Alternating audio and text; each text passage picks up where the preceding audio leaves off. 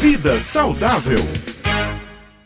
E a gente continua falando de saúde, né, Beth? Porque hoje é o dia da nossa coluna Vida Saudável. Com o doutor Alan Lúcio, isso mesmo, ele já está em linha aqui conosco para mais uma edição dessa coluna. Hoje o assunto é a coenzima Q10. Doutor Alan Lúcio, bom dia. Fala para a gente como é que é essa substância, como é que ela funciona. Bom dia. Relação à coenzima Q10, a primeira coisa que a gente precisa entender que é que ela faz no organismo. É, existe uma, uma estruturazinha dentro das nossas células chamada mitocôndria. A mitocôndria é como se fosse a nossa usina de energia. Ela serve para produzir energia dentro das nossas células, energia essa que serve para as mais diferentes funções, para nos dar a disposição, é, para realizar tarefas, para pensar, para raciocinar, para andar, para fazer absolutamente tudo. Essa coenzima Q10, ela seria basicamente como se fosse uma substância que está lá dentro da mitocôndria, permitindo que essa mitocôndria funcione para nos gerar energia. Então, quanto maior a atuação da coenzima Q10, quanto mais essa coenzima Q10 estiver lá dentro dessa nossa usina energética, mais energia, obviamente, a gente consegue ter para as nossas atividades. E com o tempo, à medida que a gente vai, vai produzindo mais energia, principalmente quem tem o dia a dia muito corrido, principalmente as pessoas que realizam tarefas no seu dia a dia muito extenuantes, a tendência é que vá se gastando essa coenzima Q10 e automaticamente a gente tem, óbvio, uma maior dificuldade na produção de energia. É bom lembrar também que é, pessoas idosas, obviamente por conta da idade, já têm uma dificuldade é, maior de repor essa coenzima Q10 nas mitocôndrias e pessoas que usam remédios para baixar colesterol, como por exemplo simvastatina, rosuvastatina, artrovastatina, esses remédios, eles têm um pequeno efeito colateral, que é diminuir a quantidade de coenzima Q10 nas células. O que significa dizer que essas pessoas que eu falei, tanto aquelas mais jovens que fazem atividades mais intensas, que trabalham muito, como as mais idosas, principalmente aquelas que fazem uso desses remédios, essas pessoas elas têm indicação de vez ou outra estarem fazendo uma suplementação de coenzima Q10 para melhorar o metabolismo. Doutor Alan Lúcio, eu e Raio Miranda estamos aqui no estúdio, né, ouvindo atentamente, e nós estamos nos perguntando o seguinte: é, essa enzima, a gente pode é, absorvê-la através de medicação, e aí a gente pergunta: vale a pena suplementar? Ou a gente pode também absorver através de alimentação? Bom, olha só. É, a gente tem, a, a, a, gente consegue obter essa coenzima Q10 principalmente em alimentos é, cítricos.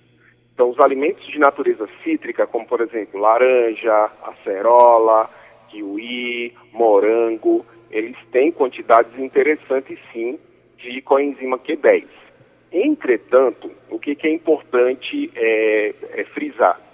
Que essas pessoas que eu falei, que são pessoas que usam muita coenzima Q10 no seu dia a dia, que gastam muito dessa substância usada aí na produção de energia, essas pessoas, por mais que elas façam uma ingesta grande é, desses alimentos cítricos, azedinhos, é muito possível que elas não consigam repor em quantidade satisfatória. Daí a ideia sim de suplementar. É sempre interessante que se você usa muito, você precisa repor muito. E muito possivelmente o alimento talvez não seja suficiente para isso. É, doutor Alan, bom dia. Raio Miranda também aqui no estúdio. É, como é que a gente pode descobrir que está com a coenzima Q10 baixa? Tem algum exame de sangue ou alguma característica física que mostre que a gente está com baixa dessa coenzima? Oi, Raio, bom dia. Olha só, é, não existe nenhum exame, é, pelo menos não disponível atualmente, para a gente tentar ver de forma prática se a gente está com deficiência de coenzima Q10. Como é uma substância que fica no interior da mitocôndria, né? ou seja, fica dentro de uma estrutura que fica dentro da célula. Então, ah, os métodos que existem para detecção dela são métodos realmente é, caros e que não, não são é, do dia a dia dos laboratórios, tá? Então, a ideia seria o seguinte, é, se você se sente muito cansado, se você se sente muito disposto, indisposto, até mesmo as pessoas que a, a, a, afetar até mesmo a imunidade, raciocínio mais... Aquela sensação de que você está sem energia, sabe? Sabe quando você às vezes dorme até acorda já cansado, não tem aquela força para realizar as atividades, as atividades do dia a dia? Pronto. Essas pessoas, elas muito possivelmente podem estar com deficiência de é, coenzima Q10. E nesse caso, já vale a pena sim é, suplementar. Ah, lembrando que essa coenzima Q10 ela é um excelente antioxidante. Ela combate os radicais livres. Então, de quebra, o uso da coenzima Q10 ainda dá uma prevenidazinha aí no envelhecimento, tá? E, obviamente, dá uma prevenidazinha também no aparecimento de cânceres. É, doutor Alan Lúcio, eu e Raio Miranda, desde que o senhor recomendou, nós sempre uh, observamos os rótulos das embalagens. Ela então está lendo cada vez com mais atenção os rótulos e embalagens dos produtos. E eu já vi algumas vezes uh, cremes faciais, não é? Que uh, dizem que vem com a coenzima Q10. É essa mesma enzima? Tem a ver com produção de colágeno, flacidez do rosto, por isso que o senhor falou que é um excelente antioxidante, é isso?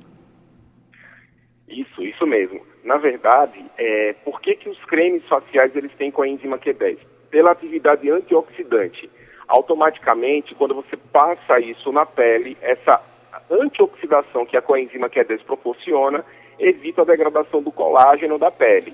Ele não estimula que você produza mais colágeno, mas ele, ele consegue proteger o colágeno que já está na pele para que esse colágeno não seja degradado. Né? Obviamente, você tem o um resultado aí de uma pele mais firme e mais bonita.